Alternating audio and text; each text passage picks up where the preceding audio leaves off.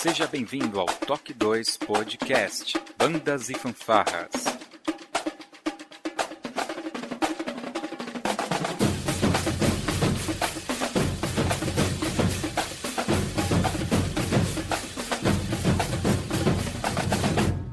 No ritmo da vida, na batida do coração.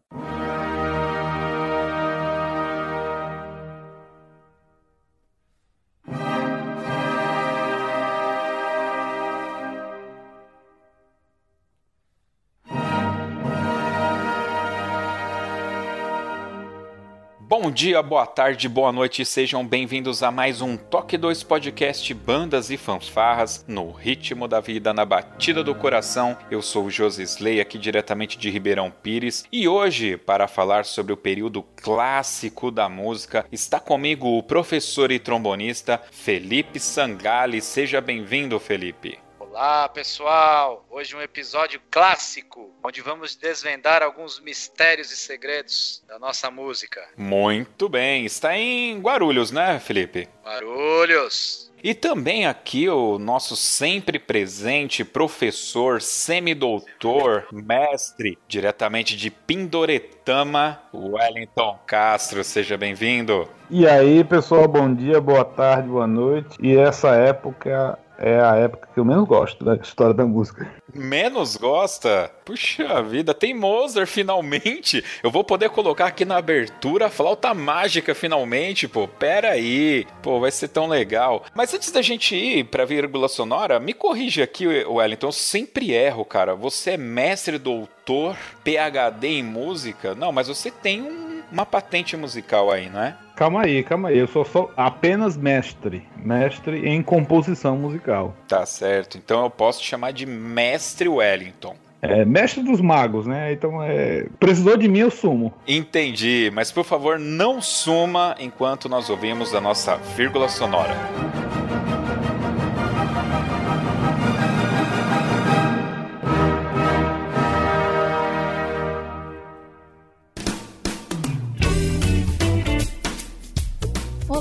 Você está ouvindo o podcast do Toque 2 Bandas e Fanfarras, do site toque2.com.br.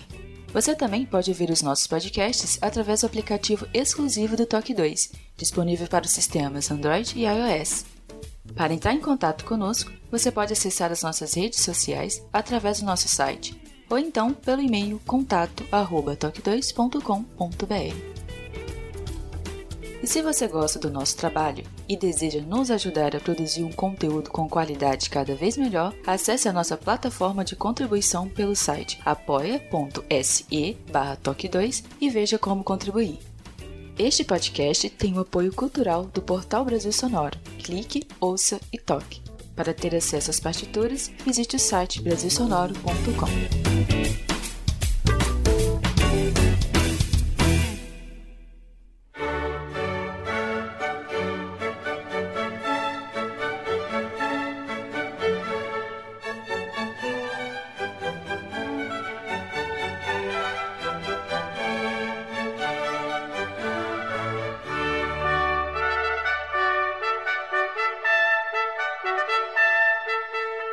Muito bem, meus queridos, eu tô muito feliz porque a gente vai falar desse período clássico aqui da música. Mas antes da gente falar do período clássico, Wellington, seria bacana se você pudesse fazer aí um apanhado do período anterior, né? Que é o período barroco. Faz aí pra gente aquela prévia. Massa, massa. Vamos fazer um overviewzão assim, né? Então, é só lembrar que é, inicialmente no período medieval a gente tinha ali a igreja controlando ferrenhamente tudo na música e o idioma da música é o idioma modal, né? Modos gregos. Né? Quem gosta de improvisação adora improvisar em modos gregos também. Depois a gente tem a Renascença. A Renascença já teve a inversão da universidade, pensamentos filosóficos, é, filosóficos, né? E as pessoas voltando à, à, à antiguidade clássica da Grécia e da Roma, e estão buscando certos meios. Então, e a igreja também perdendo um pouco do controle sobre a vida das pessoas. Aí depois a gente volta para o Barroco, onde a igreja retoma toma parte desse controle novamente, né, devido à Inquisição que teve um, um pouco, um pouco antes disso, e a igreja financiava os compositores. A igreja estava financiando, então um compositor bem sucedido era um compositor que estava ligado a uma igreja. E, e aqui a gente, a gente já muda de idioma, né? O idioma passa a ser o idioma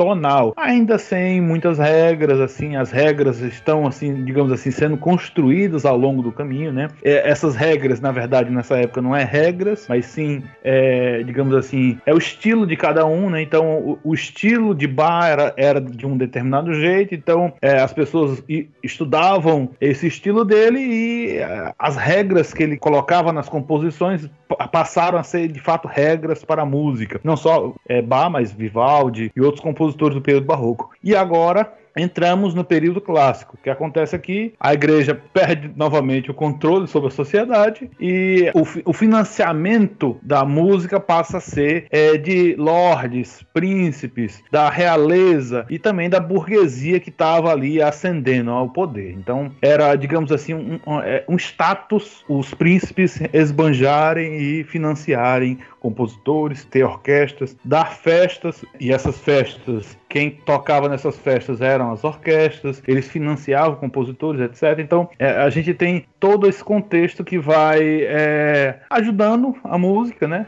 a se desenvolver. Muito bem. Wellington, e o período que se deu, esse período clássico aí? Você tem as datas para passar pra gente? Então, a gente. As datas, assim, são meados ali de 1700, dão 1730, 40, 50, por ali, né? E vai até 1820, né? Existe um marco que divide ah, o período clássico do período é, romântico, mas assim, é, sobre todas as, a, as eras musicais, né? É, é, não é bem dividido, né? Aqui, a, a, a, partir desse ano, todo mundo esqueceu como é que do, do estilo anterior, agora vão, vão compor desse novo estilo. A coisa é meio que um degradê, né? Mas assim, é, é meio que de consenso que, que é ali meados de 1700 e vai até 1820. É, uma coisa importante também que, que eu enxergo de mudança é que a música instrumental ela vai ganhando cada vez mais força, né? Cada vez mais os instrumentos estão se desenvolvendo e a gente vai falar sobre isso daqui a pouco, mas a música instrumental passa a ganhar cada vez mais força. E,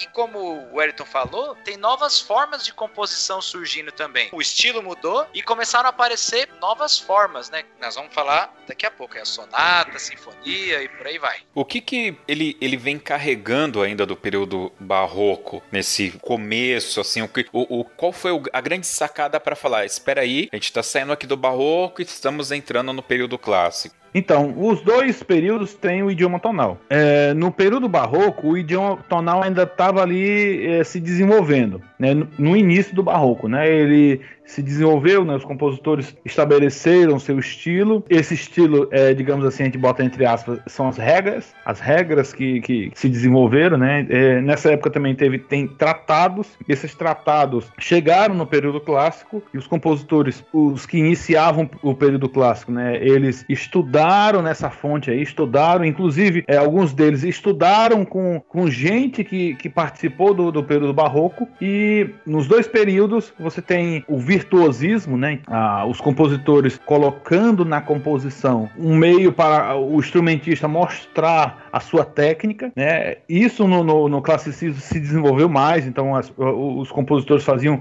obras inteiras, não só pedaços, mas obras inteiras onde o, o instrumentista podia mostrar mostrar toda a sua técnica, toda a sua desenvoltura ao instrumento. O que linka os dois é principalmente a tonalidade, mas é esse início do, do período galante, aliás, do estilo galante. O Johann Sebastian Bach fala-se que ele também usava esse estilo galante, que é um estilo assim, digamos, deixar a coisa mais enxuta, mas ele, ele começou ele, então, a coisa não estava bem estabelecida com ele. No classicismo, o estilo galante, é, digamos assim, se enraizou mesmo, assim, se, se assentou. Então, o, a música era bem enxuta, as harmonias eram um pouco menos, tinha progressão harmônica, assim, um pouco mais simples, mas assim, não posso dizer, a coisa era, é, é mais etérea, é mais enxuta, né? Coisa que, por exemplo, se você for comparar um, o prelúdio número 1 um de Bach, onde ele faz vários acordes durante a música toda, aqui eles já procuram fazer a coisa mais enxuta, menos acordes, uma, uma progressão harmônica assim mais, mais simplesinha, né?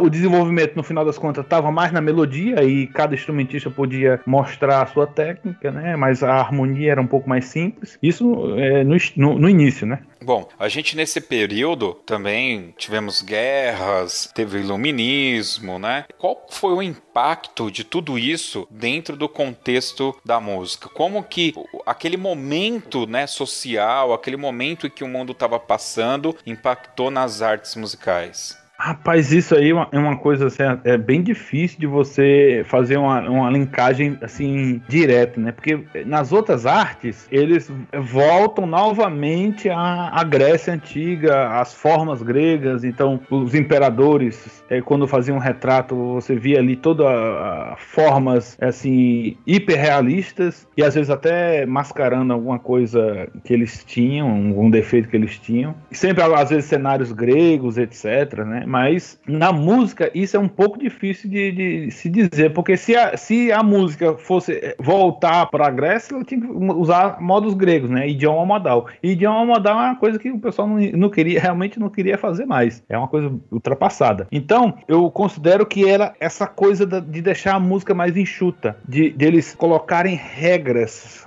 regras. E, cara, tinha muita, é muita regra. Quando você vai ver um livro de harmonia, primeiros capítulos, você vê que é muita regra. Regra de condução de voz, regra de, de, de progressão harmônica, regra do, do, baixo, como o baixo vai pular, como as vozes vão se comportar. Então é, é muita regra e eles estavam, assim, expert nisso, né? Então o, o Moza, por exemplo, o Hind, eram pessoas que sabiam essas coisas praticamente decoradas e eles conseguiam compor, inclusive conseguiu improvisar em cima dessas regras, né? É uma coisa assim, é por isso que é, é, falam que eles são gênios, né? Porque é tanta regra e o cara, o cara ainda conseguia espaço para improvisar em cima dessas regras. Agora, por, por exemplo, vamos, pensar, por exemplo, nas óperas. Pelo que eu entendi, nesse período é onde as óperas vão ganhando um status maior. Elas, você já tem aí um Beethoven da vida, o próprio Mozart, como você citou e tal. Esse momento do engrandecimento das obras não seria já um motivo dessa interferência dos, dos acontecimentos? Porque são muitas narrativas, né? E quando você tem guerras, quando você tem transições políticas muito grandiosas como aconteceu nesse período, isso vai se refletir em narrativa. Não dá pra gente fazer um link, eu estaria aí sendo muito, como eu posso dizer assim, não, eu tô pulando, tô pulando muito fora da realidade, não, não tá não. É basicamente isso mesmo. Mas só que muitas vezes eles na, nas óperas se voltavam para temáticas mais clássicas. Aí que sim, aí voltava para Grécia, aí voltava para temas gregos, etc. Então, é, Odisseia, fazer ópera com a Odisseia, fazer uma ópera, por exemplo, com Orfeu, né? Ah, mas Orfeu, todo compositor só era compositor se fizesse Orfeu. Todo compositor só era compositor de ópera se fizesse Fígaro, as bodas de Fígaro. Então, todos esses compositores que compunham a ópera é, voltavam a esses temas mais é, da antiguidade clássica, né? E refaziam isso, né? Mas também usavam é, temas mais mundanos, né? É, é a ópera bufa que eles chamavam, que eles usavam tema, temas mais mundanos assim para fazer uma ópera assim, digamos assim, como se fosse uma comédia. É bom, nessa época não tem TV, né? Então, qual é a diversão das pessoas? É a ópera, o teatro e, principalmente a ópera, porque a, o, o teatro é legal, mas a ópera acaba se tornando um pouco mais interessante porque tem música ali de fundo, né? Acontecendo. Não, legal, legal. Eu acho que a gente aqui precisava já estabelecer, dar um pulo aqui, porque a gente vai falar de é, virtuosismo, por exemplo, e tal, música financiada pela realeza, vários acontecimentos que tem aí. Então eu queria fazer um pulo e a gente falar direto sobre os instrumentos que eram predominantes nessa época, a formação orquestral, né, um pouco sobre esse contexto, como era usado já os instrumentos de metal, né, de sopro, a gente pegar um pouco disso, porque quando a gente entrar nos outros temas, eu acho, principalmente nos nos, pontos mais técnicos, né? É, seria bom a gente já ter essa visão, né? Então, legal. Aqui a gente tem vários instrumentos ainda do período barroco, né? O, cravo. O cravo é um, é um, instrumento, digamos assim, dominante do período barroco. A gente, no período barroco, já tinha uma proto-orquestra, né? Uma, uma orquestrazinha mais, mais enxutinha, né? Só cordas ali, com no máximo um um oboé, no máximo uma flautinha. É, e agora a gente tem a adição de mais instrumentos na orquestra. Né? É, conta que Moza é, viu um instrumento é, mouro e achou fantástico, que era o tímpano. E ele adicionou esse instrumento também na orquestra, né? E ele passou a compor maciçamente obras para orquestra com tímpano, né? Também nessa época que se desenvolve o piano forte, né? A gente só, hoje em dia só chama de piano, mas o nome completo dele é piano forte. Justamente porque é um instrumento que consegue fazer tanto melodias em piano quanto melodias forte.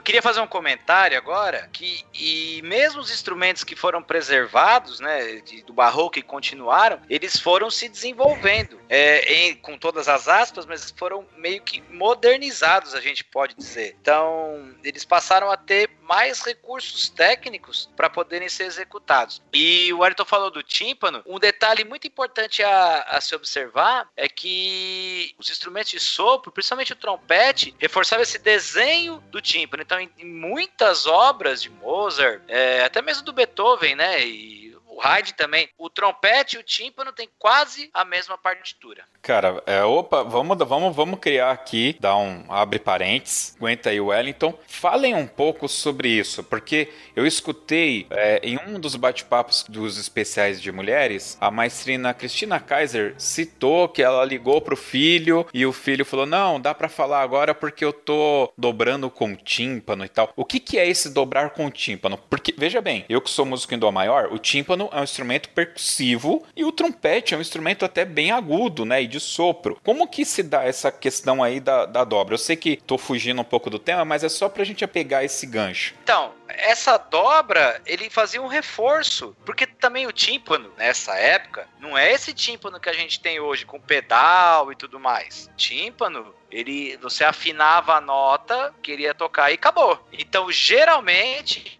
se usava tônica e a quinta no time. Era o que era comum na época. É, então, como eu estava falando que as é, as músicas eram mais enxutas, né? então a, a, tem progressão harmônica, mas muitas vezes essas, essa progressão é um pouco mais enxuta, assim, não tem tantos acordes assim e tal, então é, existia um reforço de, de eles colocarem, é, reforçarem a tônica da música, então a tônica é a que dá o nome à tonalidade, né? eu estou na tonalidade de Dó maior, então a tônica é o acorde Dó maior. É, ele dava também reforço às vezes na, na subdominante, que é, se eu estou em Dó, é, seria um Fá, um acorde de Fá, e na dominante, e a dominante se eu estou em Dó, eu tô falando em Sol maior. Então, estrategicamente, o tímpano, é, geralmente só, as orquestras só tinham dois tímpanos, eles afinavam um tímpano na tônica que aí reforçava a, o, o desenho que a música fazia em direção à tônica. E eles também faziam um tímpano na, na quinta, porque a quinta é a preparação para voltar para tônica. É assim, em, em, contexto harmônica, a dominante da música é a preparação para o retorno à, à tônica. Isso faz parte de todo, todas as regras tonais. Então eles estrategicamente só botavam dois tímpanos, às vezes três, mas assim, sempre com essa coisa, porque o tímpano não realmente, como o Sangalho falou, ele não afinava assim assim rapidamente. Ele você afinava ele e ficava até o final do concerto com aquela afinação ali. Então até as peças que eles iam tocar em um determinado concerto tinham que ser pensadas para não ter essa troca do tímpano, né? Para não ter essa dificuldade com o tímpano. E os trompetes e trompetes, trompas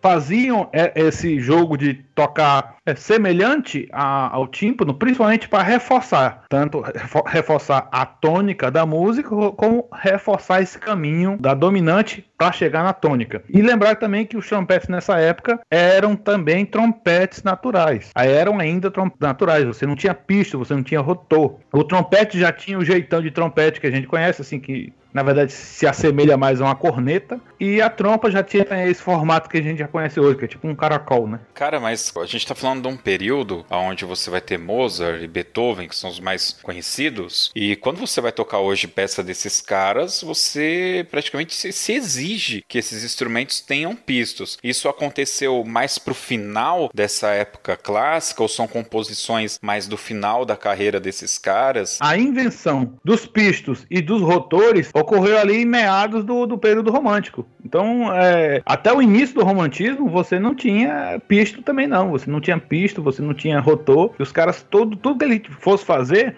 ele tinha que fazer em uma região que permitisse, né? Porque se você pegar um, um trompete natural, é, aliás, um trombone é mais fácil de você fazer. Com trompete é mais difícil, porque quando fica mais pro agudo, fica mais complicado. Mas se você pegar um trombone, tá ali, si bemol, né? Tô aqui com o meu si bemolzinho fechado. Eu tiro si, fá, si bemol, né? Ré, Fá, eu já começo a tirar um Lá, um lá bemol. Lá bemol baixo.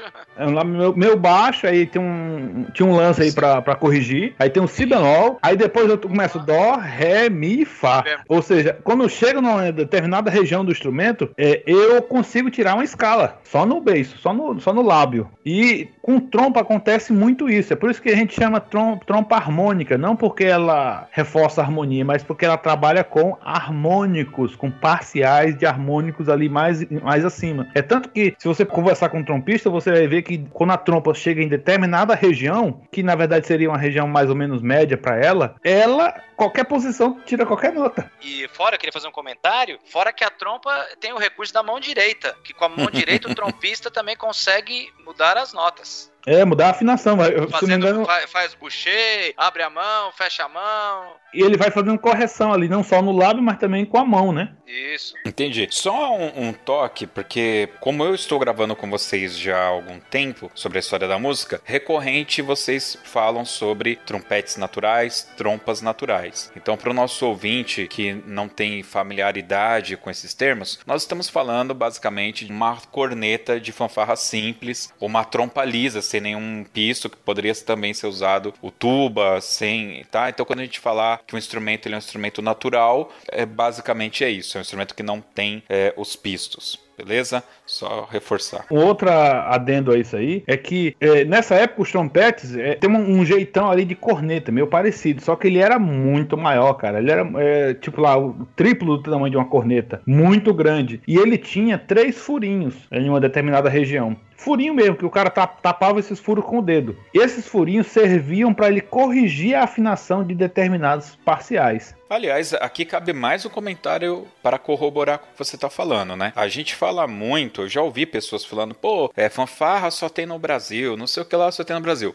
Fora do Brasil existem fanfarras? Sim, e grande parte delas usa até hoje esse recurso dos furos na, nos trompetes é, é, naturais. Tá? É fácil, inclusive, encontrar isso no Google. Recomendo para que os nossos ouvintes procurem. E aí, nesse período de pandemia também, é, vocês devem ter recebido até pela, pelo grupo lá da confraria uma imagem que acho que é uma banda mexicana. Até tem uma mulher assim e tal. E o pessoal toca, eles tocam músicas complexas ali, muito agudas, né? Tudo na base do beiço e usando trompetes naturais. Incrível. Ali, se eu, me, se eu, não me engano, é uma banda da Espanha, cara. Ali. Ah, é Espanha. É, é que Espanha. a galera tinha uma cara de mexicano ali. Que... Inclusive tem, na Espanha tem a, que eles usam até hoje, aquela corneta espanhola, que ela tem uma chavezinha, uma espécie de um rotor que muda a nota meio tom. Então, sim, ainda é utilizado até hoje. Basicamente é isso que eu queria passar aí pra galera.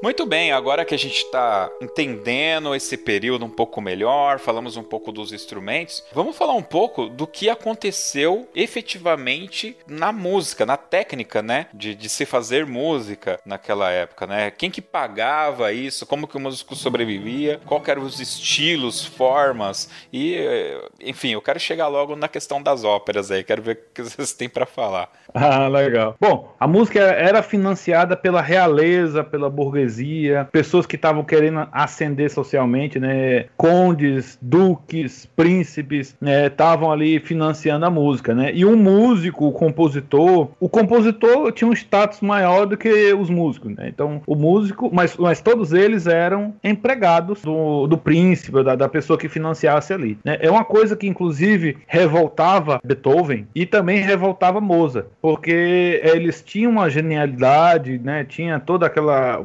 coisa artística que, de se expressar e ainda assim eram vistos como meros empregados, né? Como, sei lá, como uma pessoa que varre o chão ou etc. Então ele não comia, por exemplo, junto com os reis, com os lords, com as pessoas que financiavam eles. Eles comiam com, com os empregados, porque eles eram empregados. Mas só que isso acabou é, sendo, assim, a coisa que sustentou, é, não, não Mozart, mas sustentou Haydn, sustentou Beethoven, né? Eles serem empregados, serem financiados. Então, se ele vai fazer um concerto, quem paga os músicos, quem paga, lá, a divulgação, quem paga o teatro, eram os príncipes, né? Eram era os lords, eram os duques que, que pagavam isso, né? Isso, é, isso é a parte do financiamento. Sobre as inovações na técnica, né? Wellington, gente... só só um comentário sobre financiamento. Nessa época tinha muita encomenda de músicas também. Ah, sim, também. É, o compositor ele ganhava por ser financiado e também ganhava por, por dar aulas e ganhava também pelas encomendas que fazia era uma coisa muito muito comum. É, a realeza,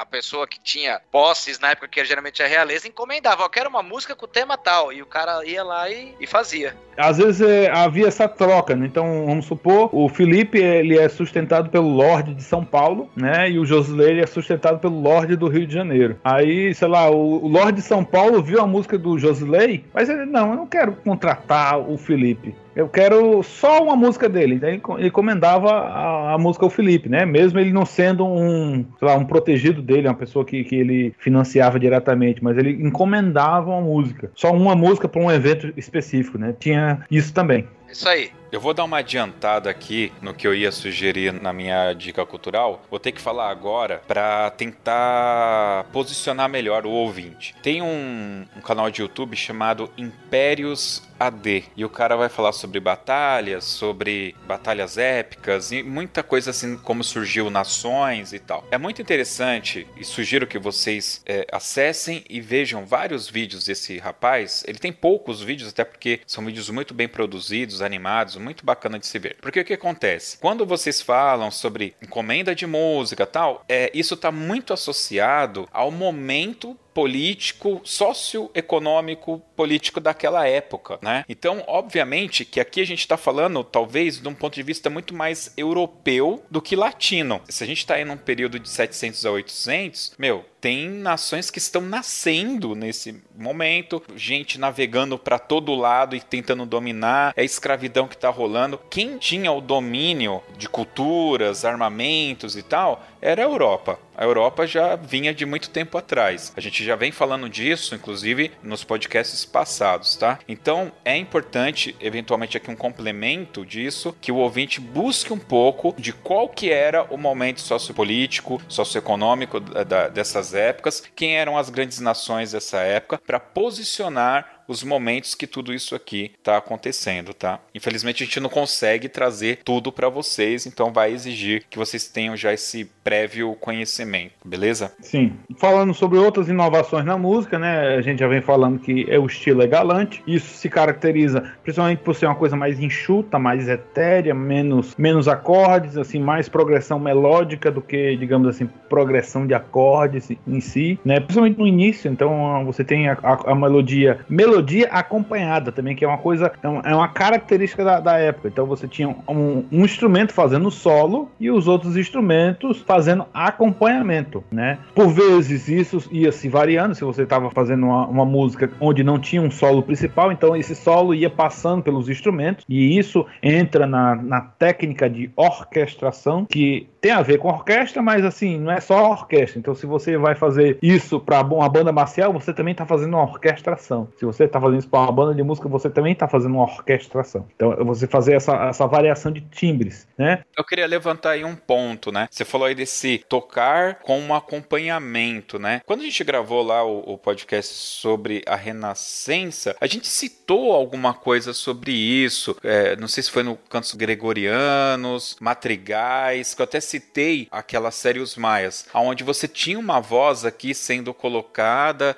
tendo uma melodia e por baixo uma, uma, um acompanhamento de cordas e tudo. Isso seria uma evolução daquilo da Renascença que passou pelo Barroco e chegou aqui no Clássico, ou teve uma mudança estrutural de como isso é feito? É, teve, teve mudança, porque o que acontece? É, até o, a Renascença tinha um momento onde tinha o que era chamado de recitativo, onde tinha uma voz principal cantando e as outras acompanhando, mas no geral era todo mundo fazendo solo ou todo mundo fazendo um, lá, uma, uma cama harmônica, mas em geral era todo mundo fazendo solo, fazendo as coisas em paralelo, né? E quando você é, vai no barroco, é, o, que, o que ocorre no barroco é principalmente a técnica de contraponto. Você tem melodias, às vezes diferentes, concorrendo entre si, é por isso que chama contraponto, concorrendo entre si, e a união dessa concorrência que formava música. Né? Então o, o Bar é, era mestre nisso, de fazer contraponto. É, inclusive, toda essa galera do período clássico estudou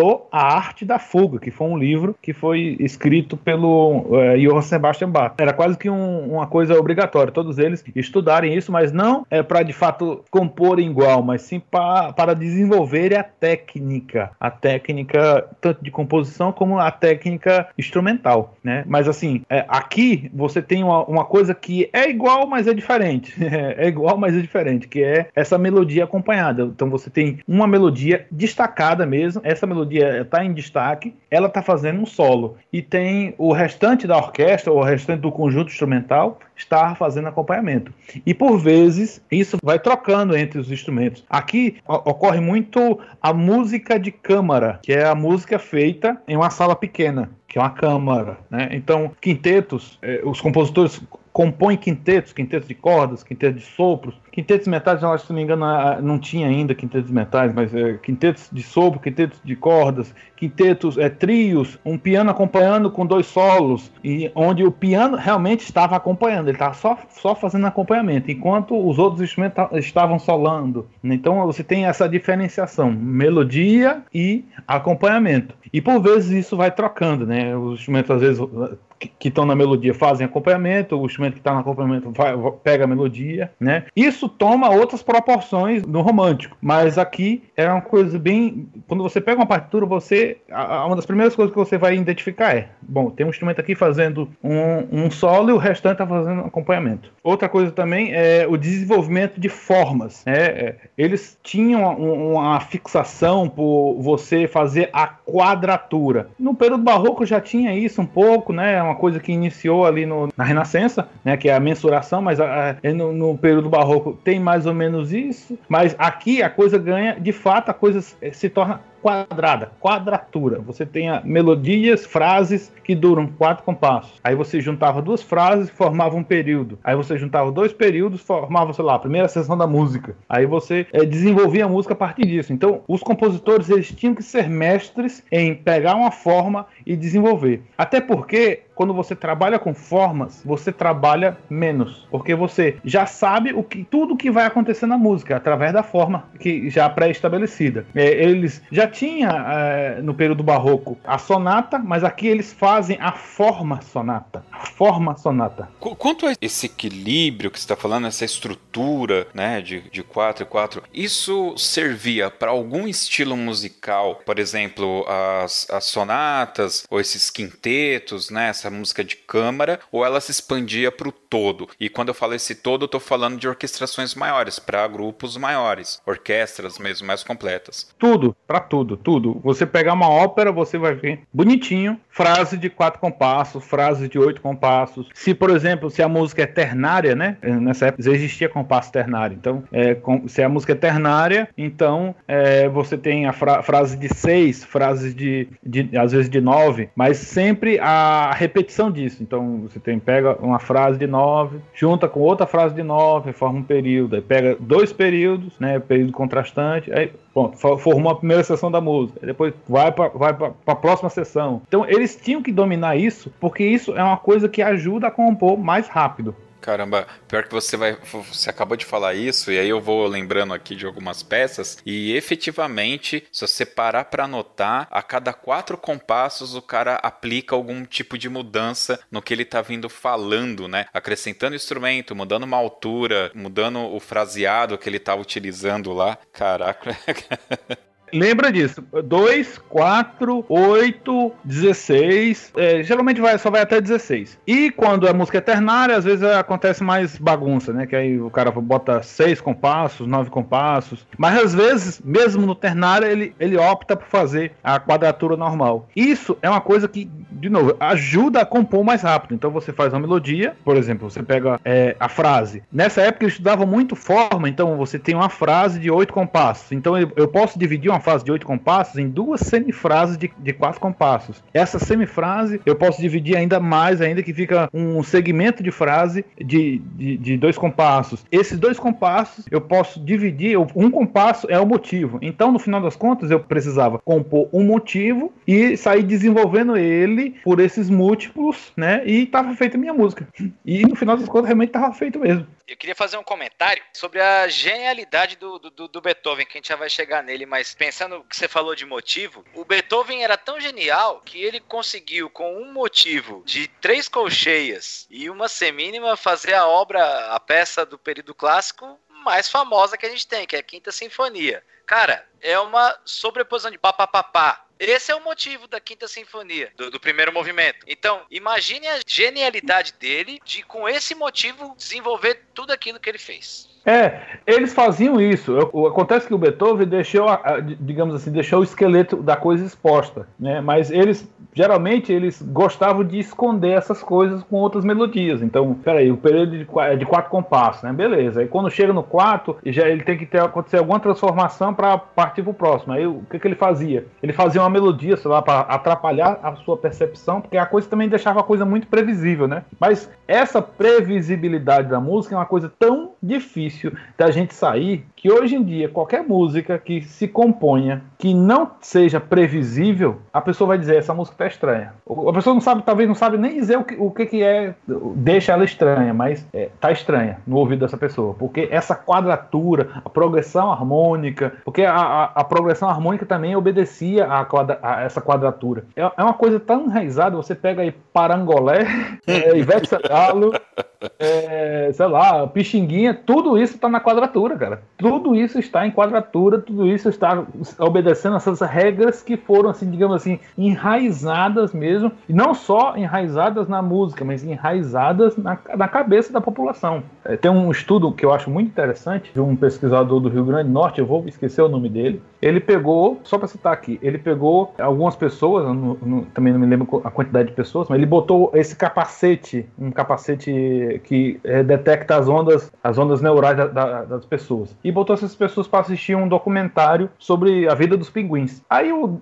de fundo né, desse, do, desse documentário, tem, tá tocando uma música que ele colocou intencionalmente. E no meio da música tem uma, uma nota errada lá, umas coisas erradas. E ele queria saber se o cérebro da pessoa detecta isso. E ele conseguiu provar que mesmo não músicos conseguem perceber alguma coisa estranha ali. Ele não sabe dizer o que, que é, mas ele detecta, o cérebro da, da, da pessoa detecta que tem uma coisa muito estranha ali acontecendo. Isso não músicos, não músicos, não estou falando de músico, não, tô falando de não, não, pessoas que não têm contato nenhum com a música, contato técnico, né?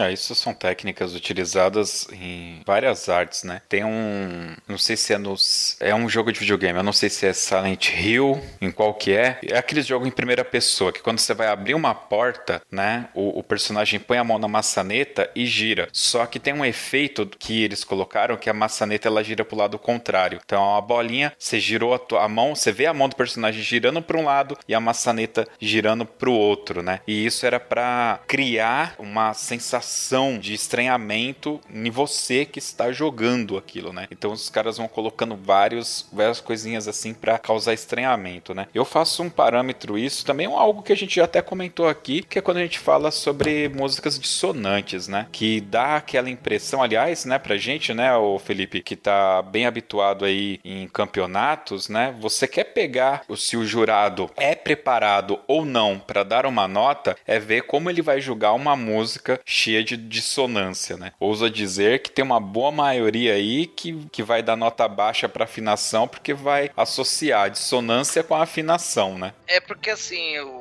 conceito de dissonância, muitas vezes o pessoal acha que posso tocá-la de qualquer jeito. Então, uma segunda menor, ela tem afinação. Então, às vezes o pessoal associa a dissonância à desafinação. E não, muito pelo contrário, para uma dissonância ter o efeito que eu preciso, ela tem que estar tá extremamente afinada. O intervalo de trítono é dificílimo de afinar. Precisa afinar. E a dissonância está mais presente do que a gente imagina. Porque, por exemplo, um acorde com sétima, ele tem um trítono. Ele tem um porquê de, de ter dissonância. Essa dissonância, ela é. E isso é uma regra harmônica estabelecida nessa época, que toda dissonância ela tem que ser preparada, alcançada e, e resolvida. E resolvida. Exatamente. É o acorde com o sétimo ele prepara alguma coisa. E nessa época ele, come... ele, foi muito utilizado. Nessa época aí já não tinha mais aquela história da igreja ficar proibindo, né? E poderia proibir também, que a galera não tava nem mais aí para isso, né? É, o pessoal tava cagando e andando. É porque, é porque, como foi citado, né, é, mudou muito da igreja para a realeza, né? Quem sustentava o processo todo. Mas aí que tá. A, a realeza também estabelecia o que as suas regras. As suas regras. Então, você é, vê que os compositores eles compunham, podiam fazer um bocado de coisa, mas muitas vezes as, as músicas que eles faziam não agradava a realeza, que às vezes tocava e entendia assim o que estava rolando, mas às vezes não tocava, não sabia o que estava rolando aí e simplesmente não gostou né? É, e outro porém, né, que muitas composições eram engessadas pelas encomendas, né? Porque é, é, é, cai no que a gente falou de um leigo encomendar, né? Então ele falava, ah, eu quero uma música para isso e, e, ditava, meio que ditava as diretrizes do que tinha que ser feito. Uhum. Ah, então acontecia também realmente isso. A, a, música não era controlada pela igreja, mas era controlada por quem, quem financiava, né? Que era os Na verdade, mudou o controlador, né? Mudou o controlador. Muito bem.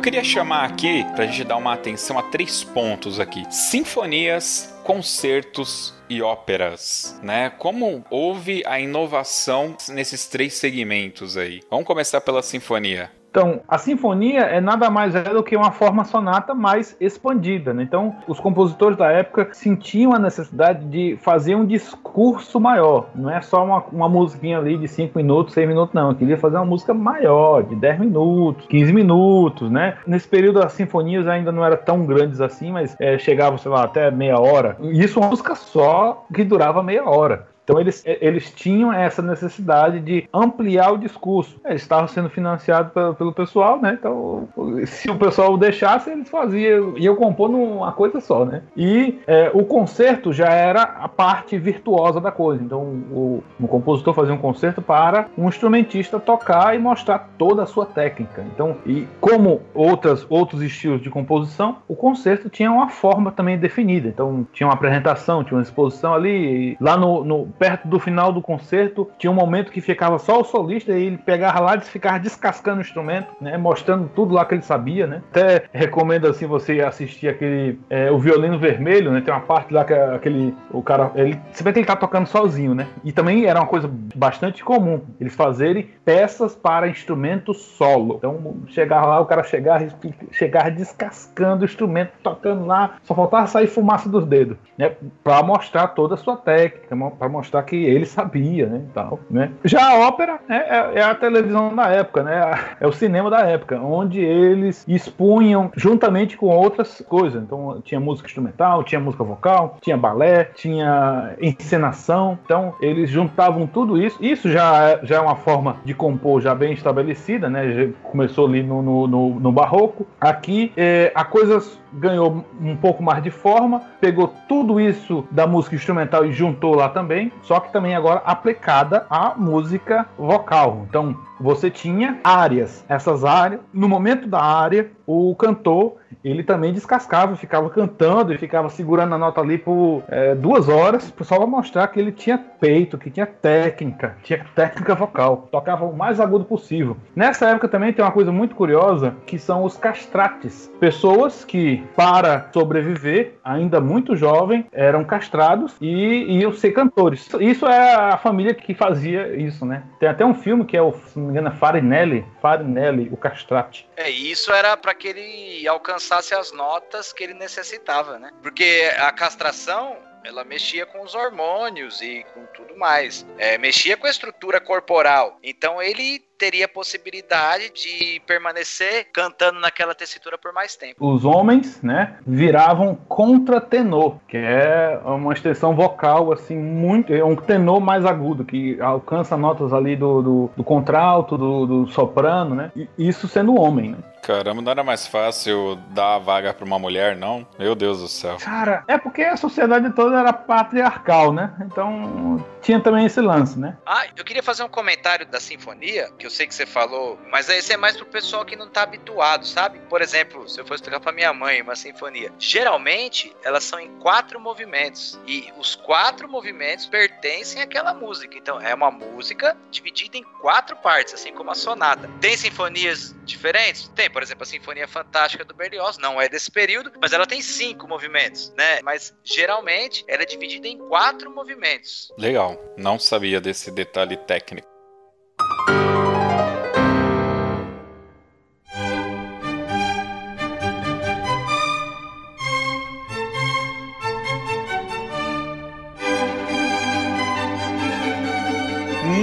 Bem, agora que a gente já viu todas essas partes técnicas, vai entrar aqui na parte que eu acho que é mais acessível para o público comum. Eu. que aqui já aparecem dois nomes que eu gosto muito, que são os compositores da época. E aí a gente tem filme, todo mundo conhece esses caras, né? Mozart, né, cara? Finalmente Mozart apareceu aqui. Oh, que delícia. E o filme foi ok, né? É, o filme retrata tudo como tá é a vida do foi a vida do Mozart mesmo. Não foi bem assim o filme não, viu? Amadeus. É, o filme, eu, eu vejo que ele foi eu vou criar um termo aqui, hein? Ele foi muito hollywoodizado, né? Porque eles tinham que arrumar um conflito, algo assim, para que desse audiência. Então, o filme, ele retrata o conflito do Mozart com o Salieri de uma forma muito exagerada. Esse conflito não existiu dessa maneira. E, assim, o Mozart é um dos mais geniais porque ele viveu muito pouco. Ele viveu pouquíssimo tempo, né? Ele nasceu em 1756 e morreu em 1791. Então ele não viveu muito tempo, mas a produção dele é gigantesca. Ele começou a tocar com seis anos de idade, né? Então ele, ele é genial. Mas o filme não retrata fielmente. Eles deram uma exagerada em muita coisa no filme.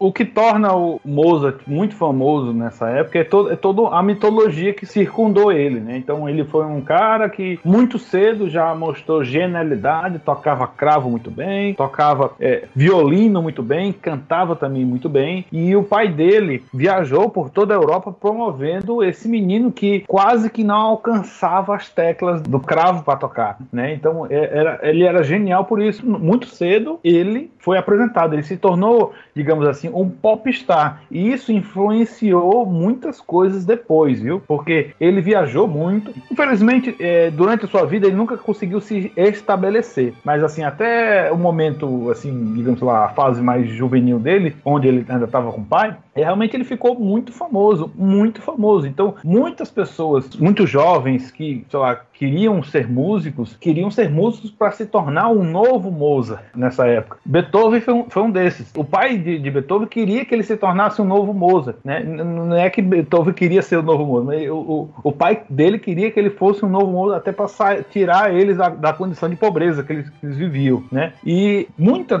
das coisas, é, até que nos chegam assim de relatos e tal, a gente vê que é um pouco exagerado, né? O filme deu uma exagerada assim bem maior do que deveria, né? Hollywoodiana, né? Hollywoodiana. Ele deixou, deixou a coisa bem exagerada e o que contribui mais ainda pra gente, quando pensa em Mozart, a gente pensa um cara ali meio bobão, rindo, extravagante e tal. É, por exemplo, comentário é aquela cena que ele ouve a, a melodia na igreja lá e ele começa a dar risada lá e diz que é fácil e, e quis é, incrementar a melodia, né? Na, na verdade, os, os registros, a época, isso não aconteceu. Outra coisa também que acontece no filme é aquela, aquela cena que ele vem no saguão, ele vai falar com o príncipe, né? Ele vem no saguão e tá escutando alguém tocando o cravo, que na verdade é o príncipe. Aí ele vem, vai escutando aquela melodia. Quando ele chega na sala onde tá de fato acontecendo a coisa, ele chega lá, ele pede para tocar aquela música, mas ele toca sem a ajuda da partitura, porque ele só do, do, momento em que ele vinha, ele conseguiu decorar e ele inclusive sugere algumas correções, né? Essa cena, na verdade, nunca aconteceu. Ela aconteceu, digamos assim, entre aspas, com o um cara o que a gente falou lá no Barroco. Foi que é o Johann Sebastian Bach.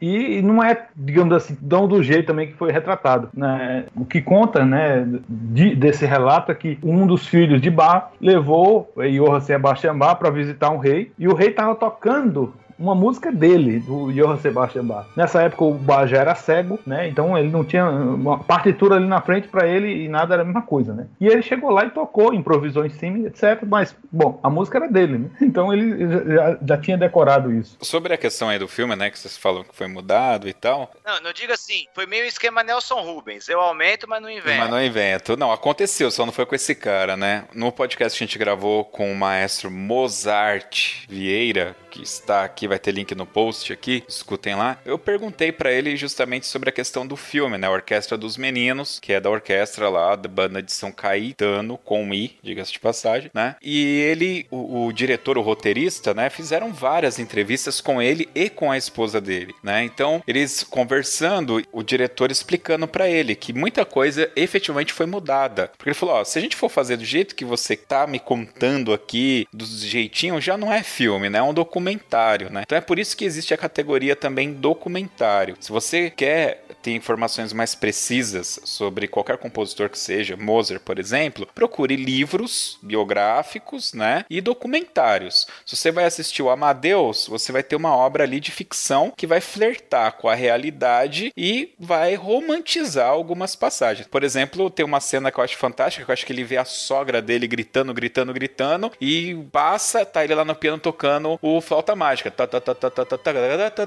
Então, eu duvido muito, né, que tenha sido dessa forma tão bacana, né? Que ele tenha composto essa peça. É, não, não foi desse jeito, né? O Mozart, ele foi um popstar, assim, na sua juventude, tinha toda um, uma lenda que já ali rondava ele, mas só que ele, ele era um pouco extravagante. Isso, o filme deu uma exagerada, né? Mas, assim, dá para ver que ele era, sim, extravagante. Ele era uma pessoa extravagante, era uma pessoa que é, esbanjava muito. Aqui, o termo que a gente usa aqui no, no Nordeste é put... ele adorava frequentar um, um, negócio desse assim, né? A zona do Baixo Meretrício. Inclusive, ele teve uma, uma doença que é, era muito comum ter, as pessoas terem, que é sífilis, né? Justamente não se pegava sífilis na igreja, pegava nessas casas.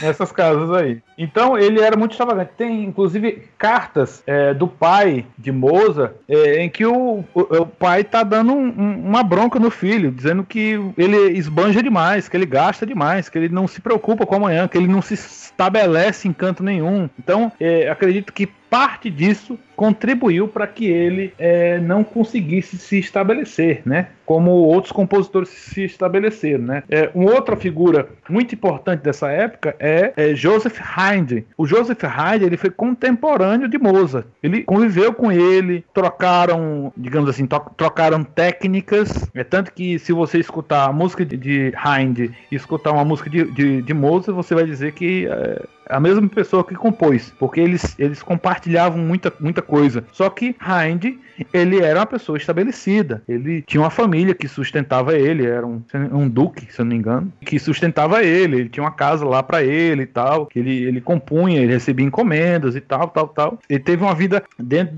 desses três, assim, uma vida extremamente confortável, né? Porque ele era respeitado. Inclusive, ele, na época, ele foi muito mais respeitado do que o Mozart, né? Assim, quando o Mozart, o Mozart mais velho velho, porque ele não era extravagante, ele era um senhor sério, uma pessoa séria. É tanto que há um relato que é uma carta de Napoleão, quando Napoleão vai invadir a Áustria, ele pede que os soldados circulem o, o quarteirão da casa de Hind e impeçam que a guerra atrapalhe, perturbe Hind para você ver como, como, como Hyde era importante, né? Então o, o, Napoleão, ao invadir, ele não queria que ele fosse perturbado. A gente estava falando de sinfonia, o Hyde fez mais de 100. Justamente, ele, foi, ele fez mais de 100, ele viajou, recebeu título de honoris causa é, na Universidade de Oxford. Tem até uma sinfonia dele que ele, que ele dedicou a Oxford porque ele era um cara bem estabelecido. Ele é um cara tem a, assim. Tem a do Adeus, ele pôs nome em várias. Sinfonia do, é, do Café, da Sinfonia da Hora. Então ele tem, ele tem diversas sinfonias. E assim, ele era um, é uma pessoa que teve uma vida extremamente confortável. O pai de, é, de Mozart também teve uma vida confortável. O pai de Mozart, mais velho, né? Então é, ele era sustentado por uma, uma, igreja lá na Áustria. Então ele era compositor, era o chefe da capela. Então ele, ele também não tinha dificuldade financeira. Mas mas o, o próprio Mozart ele tinha muitas dificuldades financeiras. Ele ficava ali, digamos assim, mendigando trabalhos para poder se sustentar, mas também quando recebia esses trabalhos, ele esbanjava com tudo. Assim, também conta que ele quando recebia um trabalho, é, às vezes ficava mendigando por esse trabalho, ele é, gastava o dinheiro que ele ganhou com aquilo ali em um dia. Então ele era uma pessoa assim muito boêmio pessoal aí que, que tá ouvindo, o Haydn tem aquele famoso concerto para trompete. É verdade, né, ele cara? É famoso. Aquele famoso concerto para trompete, que tira tanto o sono dos trompetistas, né? Porque é uma obra que parece simples, mas não é, é de grande complexidade, é uma composição do Haydn. Uma coisa que sempre me intrigou, porque, vamos lá, eu vou ter que fazer um, uma prévia aqui. Eu entendo a música como uma linguagem. O Wellington já discutiu isso em algum podcast aí para trás, se é, se não é e tal. Mas eu entendo a música como uma linguagem, né? Eu me considero bilíngue. Agora, uma, a música como linguagem, eu consigo compreender que eu posso ditar um texto e alguém vai lá e vai escrever esse texto. No filme Amadeus, tem uma cena ali mais pro final, onde ele tá deitado e não sei se foi daquela forma, mas ele vai ditando a música para aquele Litieri, como que era o nome do, do Salieri. Salieri. E ele vai Não ditando... era arqui-inimigo dele. Não, tudo bem, é só, mas ali ele era um algoz, um, né? Ele era o contraponto ali. E ele ah, vai. Hum. só, só, um parênteses, claro, um claro. Naquela época era muito comum o trabalho de copista. Ah, sim, sim. Então, e ele dita pro cara, e o cara, e ele, e aí no filme dá a intenção que o Mozart tá falando muito rápido, ele fica, só um momento, aguarde, não estou conseguindo aqui, tarará, tarará. e aí depois mostra que ele morreu, e aí toca a música que ele tava escrevendo ali. Cara, aliás, essa música é muito, muito louca, muito bacana, né? Isso era uma prática efetiva? Alguém ditar uma música? E é possível é, isso acontecer, cara? Bom, como, como bem lembrou o Felipe, nessa época existiam os copistas. Então, o compositor ele tinha um, um, ofício de compor, não esses que eram sustentados por, pelos lords, ele tinha que compor várias músicas. Ele, tem, ele, tinha, ele recebia encomenda, ele dava aula, então ele tinha um tempo pequeno para compor. Então ele tinha que compor rápido. É por isso que a forma ajuda a compor rápido, né? O estudo da forma. E então eles compunham rapidamente. Então a, a caligrafia deles era uma caligrafia meio, meio zoada, né? Se você Ai. for ver, uh, se, se você for olhar as caligrafias de não de Mozart, mas, mas de Beethoven. Beethoven, você vê que é zoada, é impossível de alguém ler. Ô, Ayrton, eu ia fazer um comentário que muitas vezes também o compositor, vamos fazer um paralelo com a taquigrafia de hoje. Ele escrevia esboços do que ele queria. Então ele não uhum. fazia mastigado. Ele dizia assim: ó, eu quero que você ponha isso em tal instrumento, isso tal instrumento, isso tal instrumento. E o cara ia lá e fazia aquele trabalho mais detalhado. Desculpe isso. interromper aí. É, e isso era uma, uma, prática que já existia desde o barroco, né? O, o Johann Sebastian Bach, ele às vezes ele, ele colocava uma melodia, colocava um sinal que era para repetir aquela melodia em outro instrumento, é, fazia um desenho do baixo é, e às vezes botava só um número, número e bom, aí o cara que se, que se vira aí para tocar, né? Depois que a música era muito improvisada. Nessa época já não tinha, não tinha isso, né? Assim, eles, eles procuravam escrever absolutamente tudo, mas o compositor em si, ele escrevia muito rápido e ele tinha que escrever assim com sinais, com códigos, para o copista de fato destrinchar aquilo e copiar completo. É, isso foi isso que eu quis dizer. Ele, ele escrevia um tema, e, por exemplo, quando esse tema se repetia, ele escrevia só uma vez o tema, o compositor. Então ele falava: Ó, eu quero esse tema primeiro em tal instrumento, depois você vai passar esse tema para tal instrumento, e esse acompanhamento você vai colocar. E o copista tinha que montar esse quebra-cabeça. Uhum. E, e tinham pessoas que sobreviviam como copistas. Inclusive, esse era um trabalho também que às vezes compositores é, iniciantes pegavam, né? Então, é, por exemplo, no período romântico tem um compositor famoso que é o é Brahms. O Brahms ele foi por muito tempo copista. Ele aprendeu a compor sendo É copista. isso, isso que eu ia falar. Porque e- e o Brahms, por exemplo, e alguns outros, eles utilizavam esse ofício de copista para analisar a composição de alguém e ter ideias e se basear para fazer as suas próprias composições. É, justamente. É, foi daí que surgiu o plágio, né? Então. Não é plágio, é você você estudar. Inspiração, né? É, não, não chega. É, é- é inspiração também, mas assim, é, é o, f- o fato de você estudar como é que aquela, aquela pessoa faz isso. Até hoje, quando pessoas que se formam em composição, pessoas que estudam orquestração, eles vão estudar o que outras pessoas fizeram para eles se basear e fazer suas próprias coisas. Não é plágio, é só estudo, né? Não é plágio, é estudo. Estudo, entendi. Então tá bom. Se torna plágio se a pessoa ganhar, começar a ganhar dinheiro com aquilo. Aí plágio mesmo é imoral. É, tem que avisar o Vanilla Ice, então, né? Porque eles.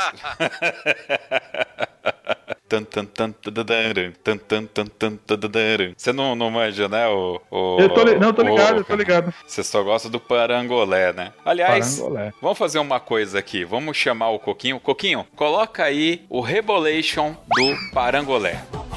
Bota a mão na cabeça que vai começar o Rebolation, som, Rebolation, o Rebolation, som, Rebolation. Rebolation, Wellington, por que que você gosta tanto do parangolé? Cara, eu não gosto não, cara. Eu só, eu só fiz uma comparação, cara. Maldade. Não, Maldade. agora você vai ter que falar qual que é o seu lance. Qual, qual música, cite três músicas que você curte do parangolé. Não, eu não, curto nenhum, cara. Eu nem conheço três músicas do Parangolé, né? Fala. É, eu só citei porque é um nome, um nome esquisito, curioso, né? E, bom, enfim, remete à swingueira, que se você for ver swingueira, são apenas quatro acordes que estão rolando aí. Badabadam, badam, É a famosa, badam. famosa Tá. música chiclete, né? É, e, e esse padrão também era usado nessa época, viu? Esse padrão, pam, pam, Ah, sim. pam, pam, que é justamente, né? Você vai, faz a tônica, sexto, quatro, cinco, pontos. Aí, é isso aí, velho. Tá certo, ó, tá certo. Ele não gosta do Parangolé, mas ele gosta de um cara que a gente vai falar agora. É, cara. Que é o E- Beethoven. É, eu já citei, né, é, a Quinta Sinfonia, que ele achou um motivo super simples e desenvolveu, e o Beethoven tem uma história muito, muito bonita. É, o filme é, de Beethoven, que é o Minha Amada Imortal, é um filme muito mais realista, assim, do ponto de vista histórico, do que o do, do Mozart. Ele já tem fatos reais que aconteceram. É, o filme também narra a importância que era Beethoven para aquela sociedade, né? Isso já antes, antes de- do, do período clássico, conta-se, né, que uma das autoridades, né, as autoridades de cada cidade, né, você tinha o prefeito da cidade, tinha a câmara, às vezes tinham as pessoas notáveis e, é, e tinha um maestro. O maestro da cidade era uma, era uma pessoa importante. Então, Beethoven, em- na Áustria, onde ele se estabeleceu, ele era uma pessoa muito importante. Inclusive, tem uma, uma cena do filme em que ele vai analisar uma ponte, né? Tá, tá tendo uma mostra de exposição e ele tá analisando uma ponte ele acha a ponte feia, né? E as pessoas, olha, anotem, Beethoven achou essa ponte feia. A opinião dele não era lei, mas assim, contava muito, contava muito a opinião dele. Isso, isso realmente eram coisas que aconteciam. Diferentemente do Mozart, o Beethoven era um cara que se estabeleceu. E ele se estabeleceu assim de uma forma muito mais confortável do que Mozart. É, Mozart ele era um empregado, ele mendigava dinheiro. Ele esbanjava muito, mas é, ele mendigava trabalhos. Tinha que procurar meios e tal para se sustentar. É, Haydn não era assim. Haydn era financiado e, e como, sei lá, o- talvez o, o financiamento não era tão bom assim, ele era um cara mais comedido, um cara mais, né, mais tranquilo, não, não esbanjava, fazia as coisas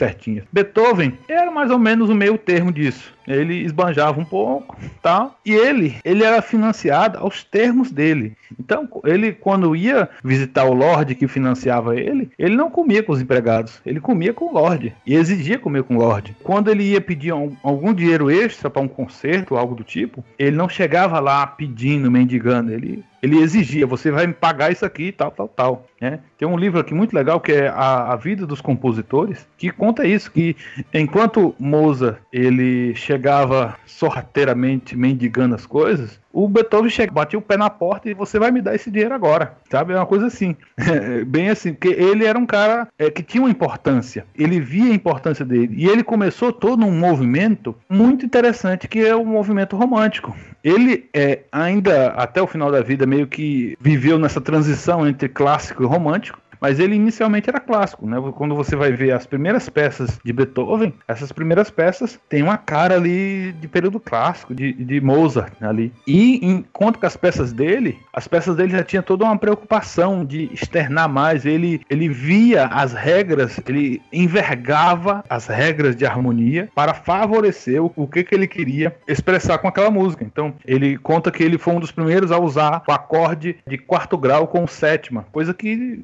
era uma uma, uma, abominação, assim, pensando nas regras, né? As regras de harmonia eram uma abominação. Ele usava aquilo ali. Então ele usava outros acordes estranhos, outros caminhos que outros compositores não usavam. Enquanto geralmente os compositores tinham uma predileção, mais entre aspas, assim, por músicas em modo maior, Beethoven já tinha uma predileção por música menor, porque música menor, harmonicamente, tem mais notas, tem mais, tem mais possibilidades. Ele gostava de ter essas possibilidades. Ele não fazia simplesmente a, a melodia acompanhada. Ele gostava de misturar a melodia com, acompanhada com contraponto. Então ele era uma pessoa assim que pegava essas regras já estabelecidas no, no clássico e dizia: Cara, essas regras têm que estarem lá em função do que eu quero, não eu em função de regras. Né? Então ele foi bem diferente nesse sentido. Ele, infelizmente, como é, também é retratado no filme, ele ficou surdo. Ele ficou surdo assim muito cedo. É, quer dizer, ele começou a surdez desde muito cedo. Então conta-se que ele, aos 23 anos, já começou a sua fama. Ele ficou famoso é, lá na Áustria, onde era, digamos assim, o berço da música, onde girava toda, toda essa cultura de música na época, na Áustria. E ele é, começou, a ficar, a, começou a ficar surdo aos 26 anos. A doença dele é uma doença assim muito boba, que certamente é, hoje seria tratada com remédio e meia hora de descanso. Mas só que como ele começou a ficar usar tratamento meio maluco,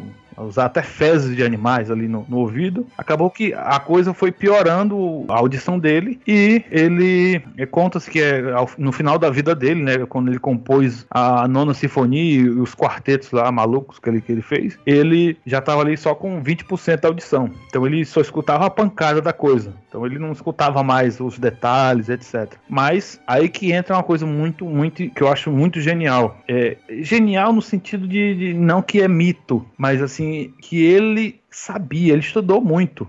Então ele mesmo surdo, ele sabia que o que ele estava escrevendo funcionava, porque a regra era essa, né? Então ele sabia que o que ele escrevia, mesmo ele não escutando, dava certo, dava certo. Ele só escrevia que dava certo, funcionaria. A quinta sinfonia, ele já fez, ele já estava uh, ah, se encaminhando para uma surdez mais profunda, né? Quando fez a quinta sinfonia. Então todas as regras ele aplicou ali. A nona sinfonia ele fez, ele estava plenamente surdo né? 20% da audição a pessoa é surda. Então, é tanto que na estreia da nona sinfonia conta que ele, ele subiu ao palco foi assistir, né? Tava, ele foi assistir de mais perto para ver se, se conseguia escutar, não conseguia. Aí a música acabou, ele não percebeu, as pessoas estavam batendo palma atrás dele e ele não percebeu que as pessoas estavam batendo palma. Uma, teve que o maestro ir lá virar ele para ele ver que as pessoas estavam aplaudindo ele, porque ele realmente não escutava mais nada.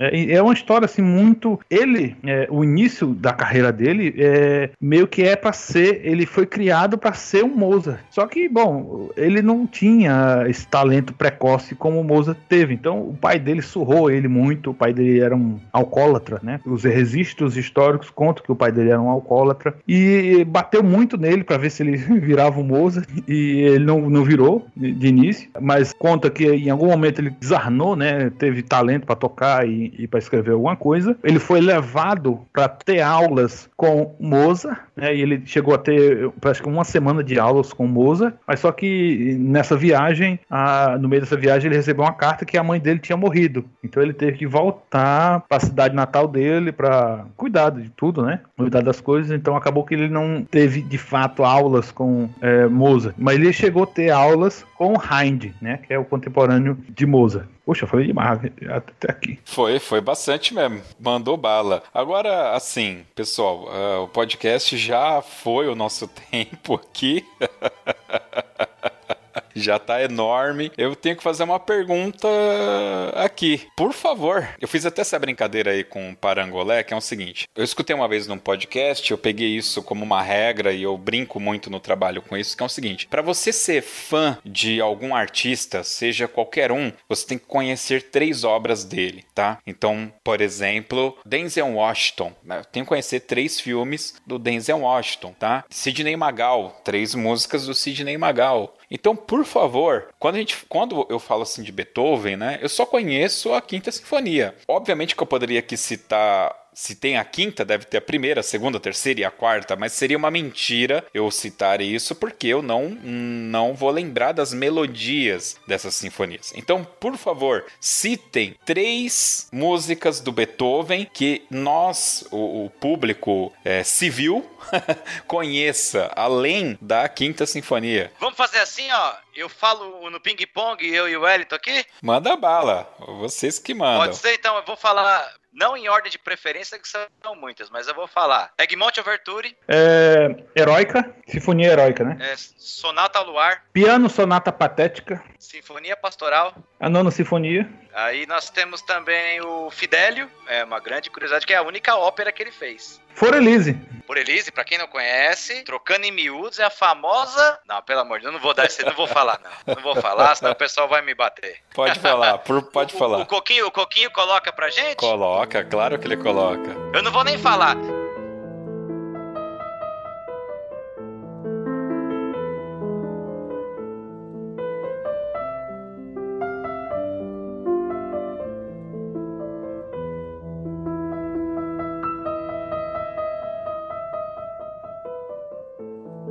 Você ouve essa música aí, você lembra do quê?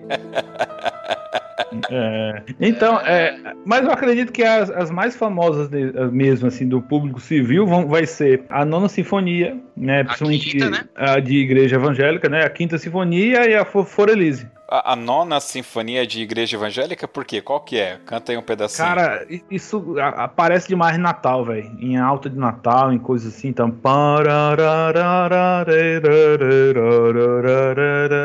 Cara, eu não conheço essa música por causa de Natal. Eu conheço essa música por causa do Duro de Matar. Duro de Matar? Duro de Matar 3, A Vingança. Que o irmão do Hans Gruber, Gruber volta para matar o McLean. Mas eu ia dizer que as igrejas assim, evangélicas que eu conheço aqui, cara, tocam direto essa música. As ah, mas depois de ouvir esse podcast eu falando que é do Duro de Matar, ninguém mais vai querer tocar, não. Fica tranquilo. Mas, mas e aí, o Ping Pong já deu tá bom, né? que nós somos fã, tá bom? Deu, já deu. Eu só quero fazer ainda uma referência. Vocês nunca viram que no meu WhatsApp tá escrito e o Picaei lá? Vocês nunca se perguntaram hum. o que, que é aquilo? O que, que é? a menor ideia.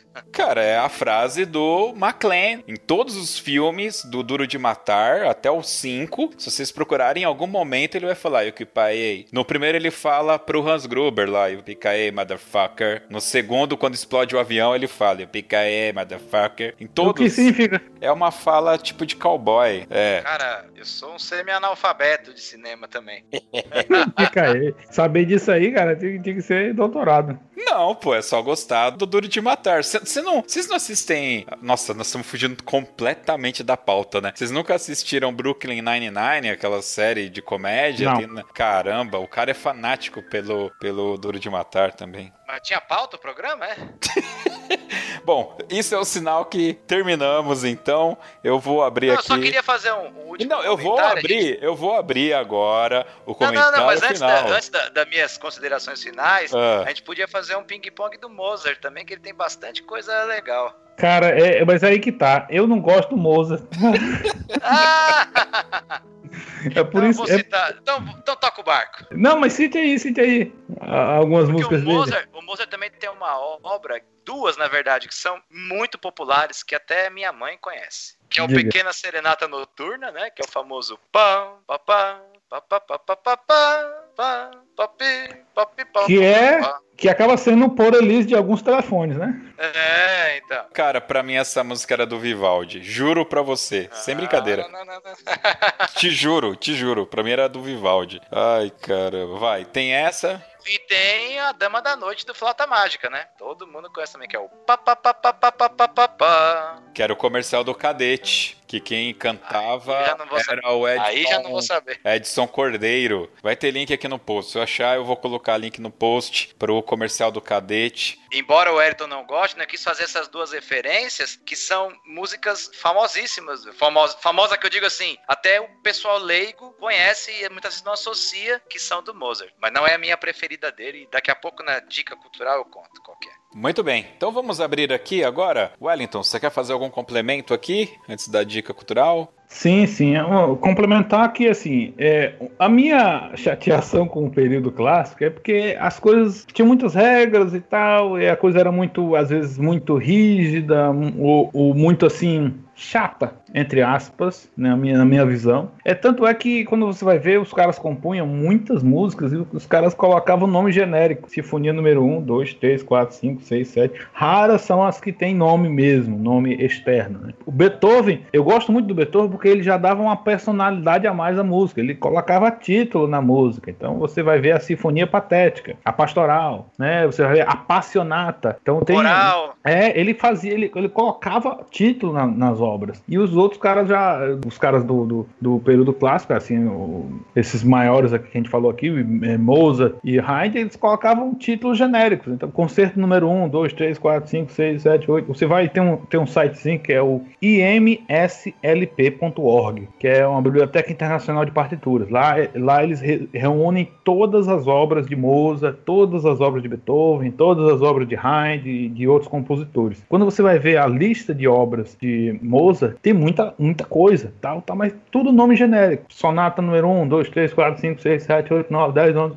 e o nome é esse, sabe? É tão assim, tão genérico e assim, parece que não tem sentimento envolvido. Coisa que os românticos já tinham toda uma preocupação de colocar sentimento na música e a coisa era tão assim que até o título também tinha uma menção ao que ele queria externar. Então, heróica. Então, a sinfonia heróica, por quê? Porque ele quer externar esses sentimentos heróicos. Na Sonata ao Luar, que não é um título que ele colocou, mas assim, também tinha toda uma intenção. A Passionata, que esse foi um, foi um título que ele colocou, então tinha toda uma intenção. Forelise. Então ele podia botar lá Rondó número 14, mas não, Forelise. Então é, é só explicar essa minha, minha coisa com, com o período clássico. É só isso, porque as coisas são muito genéricas. É, a minha consideração final é que esse não é um podcast definitivo, né? E, por favor, se a gente falou alguma abobrinha aqui, por favor, comente. E estamos aqui para sempre melhorar e aprender. Muito bem, é isso.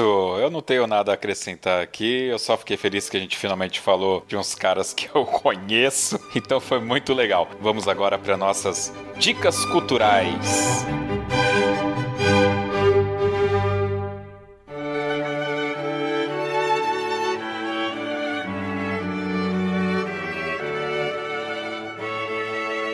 Muito bem, só relembrando, dicas culturais é quando os convidados aqui falam um pouco aí do que. dá uma dica de alguma outra coisa, né? Que pode ter relação ou não com o tema proposto aqui no podcast. Então fiquem à vontade, Wellington Castro. Então, a minha dica aqui é um livro, é um livro que é A Vida dos Compositores, é um livro do Harold Schoenberg, é um livro que eu costumo dizer assim para a galera de que estuda composição, que é a contigo dos compositores, só contando fofoca e fatos curiosos é, sobre os compositores. Ele começa ali desde do, da Renascença e vai até a Idade Moderna, assim, contando assim. Cada capítulo é um compositor, ele vai. Ele alguns fatos curiosos é, sobre a vida da, dos compositores, né? Um deles é. E foi aí que eu falei né, nesse podcast sobre as cartas que Mozart trocava com o pai, né? E o pai dando bronca o filho via carta. Muito bem, vai ter link aqui no post para quem quiser ir atrás do livro. Felipe Sangali. Bom, eu, a minha dica vai ser dividida em duas partes. A primeira parte eu vou indicar uma música de cada compositor que a gente falou hoje, que são músicas, obviamente, que eu gosto bastante. A do Mozart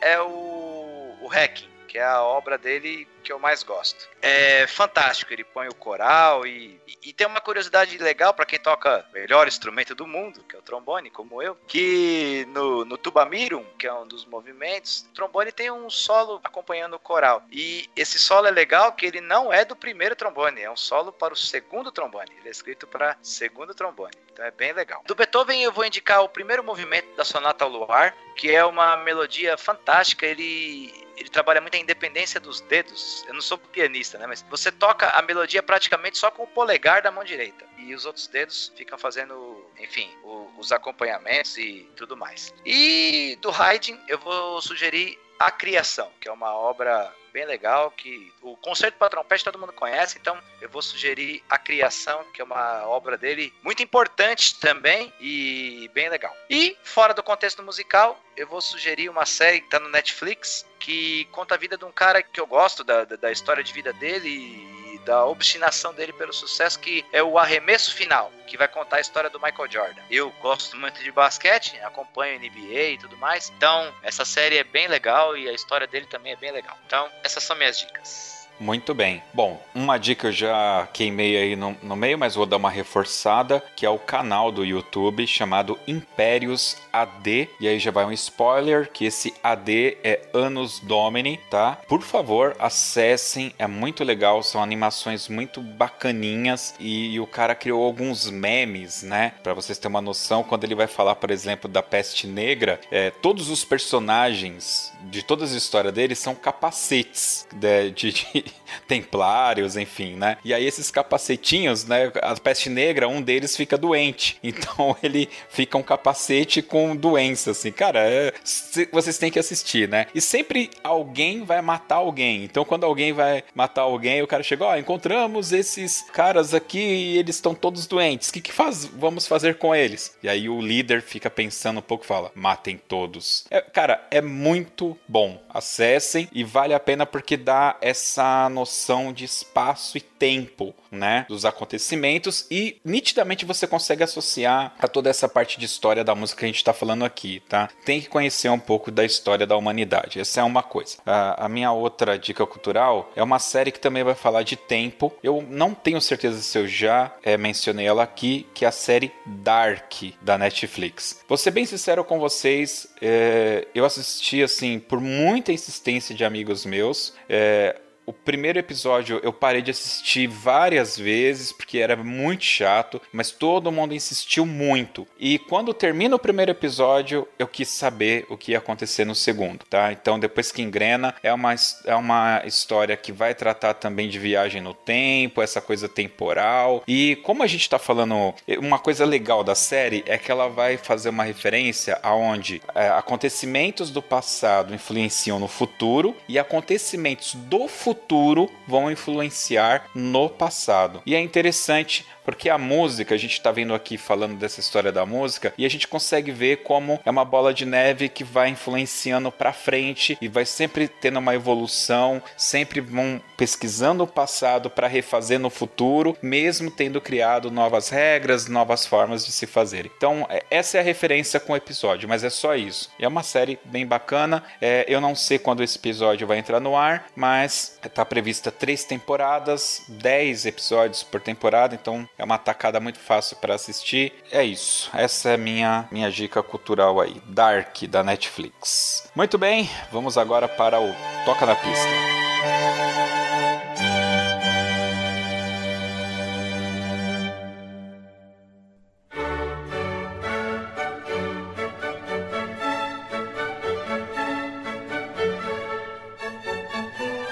Toca na pista. Aqui não tem muito o que falar, né? A gente vai escolher uma música e aí eu vou deixar é, para vocês. Eu até tenho uma que eu poderia falar aqui, mas é, os senhores que são os mestres, fiquem à vontade, por favor. A gente já tá indo no consenso que vai ser do Beethoven. Se for a do Beethoven, eu vou dar uma ideia aqui que seja a Quinta Sinfonia, mas não qualquer. Primeiro movimento. Ah, não, aquela do tadadadã mesmo. Só que a versão. É, o primeiro movimento. É, a versão do Fantasia 2000, da Disney, que é um filme que saiu, obviamente, no ano 2000, né? Que eu poderia ter dado como dica cultural aqui, não sei porque não o fiz. Mas é uma. É, é, é a mesma música retocada com uma orquestra mais jovem, né? Enfim, a sonoridade tá, tá bem bacana. E, se for o caso, vai ter link aqui no post também para que vocês vejam o vídeo. O que, que você acha aí? Pode ser essa? Pode, claro, pode ser sim. Hoje a gente aprendeu, né, que a sinfonia, por exemplo, a quinta ela tem quatro movimentos, então a gente vai ouvir o primeiro movimento da quinta sinfonia. Exatamente.